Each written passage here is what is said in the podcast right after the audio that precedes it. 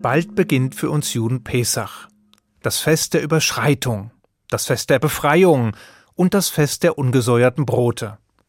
Worum es im Kern geht?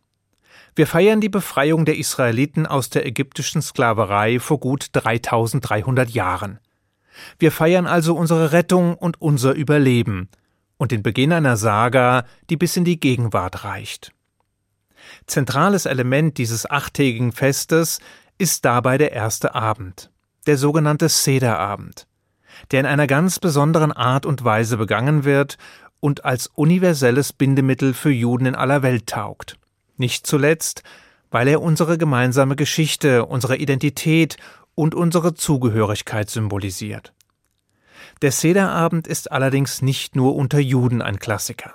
Nein, er ist auch in der nichtjüdischen Welt zu einiger Bekanntheit gelangt, nicht zuletzt durch das weltberühmte Gemälde von Leonardo da Vinci, das Jesus und seine Jünger beim letzten Abendmahl zeigt. Und dieses letzte Abendmahl, Sie ahnen es bereits, war eigentlich der Sederabend, den der Jude Jesus mit seinen jüdischen Jüngern beging, am Abend des 14. Nissan, also am Vorabend seiner Kreuzigung. Aber Leonardo hin, Abendmahl her, der Sederabend ist jedenfalls seit jeher ein Event für die gesamte Familie, für Freunde und Bekannte. Aber wie läuft so ein Seder ab? Was tut man da und warum? Das Wort Seder bedeutet Ordnung, und eine feste Ordnung ist in der Tat für diesen Abend vorgegeben. So strikt und so traditionell, dass die Abläufe seit Hunderten von Jahren in ihrem Inhalt und in ihrer Ausformung fest verankert sind. Der Sederabend wird meist daheim begangen, an der häuslichen Tafel. Rund um ein gemeinsames Festmahl, zu dem in bewährter Tradition außer den Familienmitgliedern stets auch Gäste eingeladen werden, getreu der Aufforderung Wer hungrig ist, der komme und esse mit uns. Wer bedürftig ist, der komme und feiere mit uns. Auch dies übrigens einmal mehr das Symbol des im Judentum so ausgeprägten sozialen Denkens und der immer praktizierten Mitverantwortung für die Ärmeren und die Schwächeren. So jedenfalls das Ideal. In der Praxis wird diese Aufforderung mitunter etwas leiser gesprochen, damit sich am Ende nicht das halbe Stadtviertel eingeladen fühlt und tatsächlich vorbeischaut. Aber im Ernst. In vielen jüdischen Gemeinden finden gemeinschaftliche Sederabende statt, für die ein angemessener Beitrag erhoben wird. Schließlich wird über den Abend hinweg nicht nur erzählt und gesungen, sondern es wird auch reichlich gegessen. Und da das Essen heute nicht mehr wie zu biblischen Zeiten vom Himmel fällt, sondern gekauft und zubereitet werden muss, braucht es einen Obolus der Teilnehmer.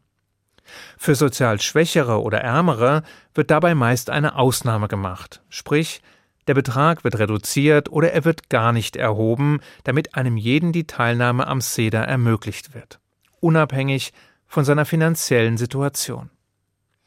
Jedenfalls sind das Pesachfest und der Seder etwas Besonderes. Sie sind in Rituale geronnene Erinnerung, in eine bestimmte Ordnung überführte Geschichte in der alle wesentlichen Teile des großen Dramas von Sklaverei und Freiheit ihren Platz haben, en Detail erinnert werden.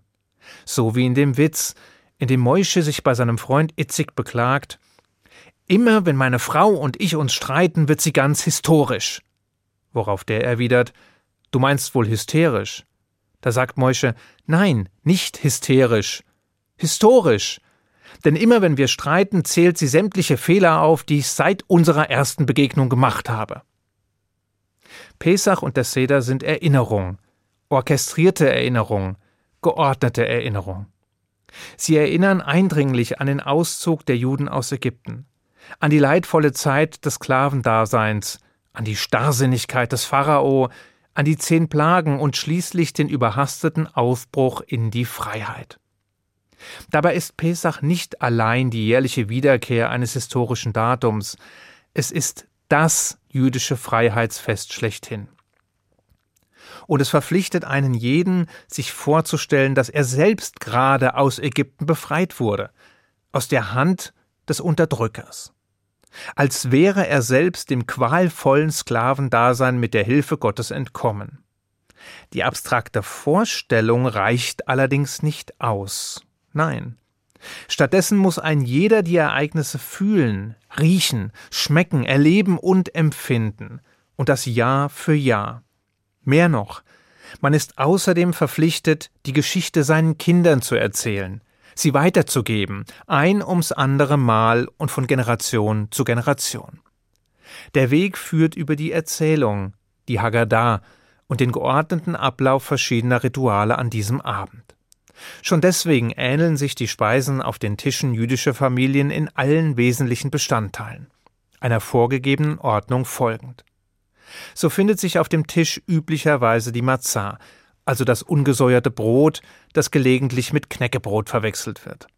Und das an die überstürzte Flucht aus Ägypten erinnert, welche den Israeliten keine Zeit ließ, den Brotteig vor dem Backen aufgehen zu lassen. Neben der Matzah gehört auf den Sederteller das Maror, das bittere Kraut, oftmals Stücke von Meerrettich als Symbol der Bitternis, die die Knechtschaft in Ägypten bedeutete.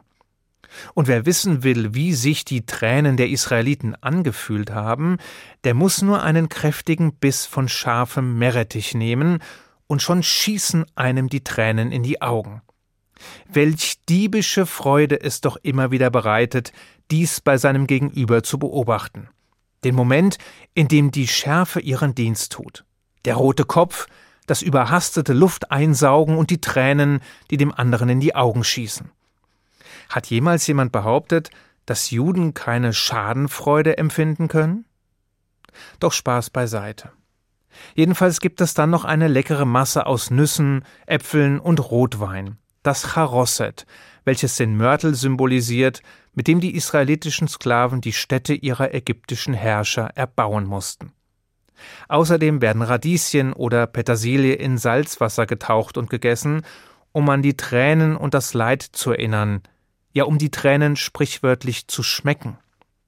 Und schließlich liegen auf der Sedertafel noch ein Stück Rinder- oder Lammknochen und ein Ei als Symbole für das Pesach und das Zusatzopfer, wie sie während des Bestehens des heiligen Tempels in Jerusalem dargebracht wurden. Außerdem braucht es koscheren Pesachwein als Zeichen für Freude und Frohsinn über die erfolgte Befreiung. Davon sollen im Laufe des Sederabends insgesamt vier Becher getrunken werden, die mit vier Verheißungen des Ewigen in Verbindung gebracht werden. Das Ganze kann durchaus herausfordernd sein, denn wie groß diese Becher konkret sein müssen, ist, wie sollte es anders sein, unter unseren Weisen umstritten. Während manche eher kleine Gläser vorsahen, verlangten andere üppige Kelche. Alles religionsgesetzlich begründet, versteht sich. Das bedeutet aber nun nicht, dass man den Abend nicht mit klarem Kopf überstehen würde. Denn erstens kann auch Traubensaft beigemischt werden und zweitens dauert der Sederabend ziemlich lang. Mehrere Stunden meist, in denen die Geschichte gelesen wird, erzählt, gesungen und gelacht wird, in denen die symbolischen Speisen in bestimmter Abfolge und Manier gegessen werden. Die Matzah, das Bitterkraut, das Charosset und das hartgekochte Ei. Und in dessen Zentrum ein festliches Essen steht, als Erinnerung an das gemeinsame Verspeisen des Pesachlams. Eine Mahlzeit, die Freiheit und Wohlstand symbolisiert und im besten Fall auch so schmeckt. Der Abend endet mit weiteren Liedern und dem Wunsch, nächstes Jahr in Jerusalem zu feiern.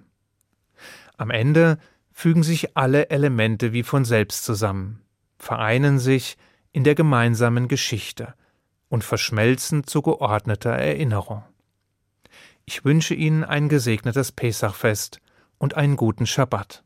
Shabbat Shalom.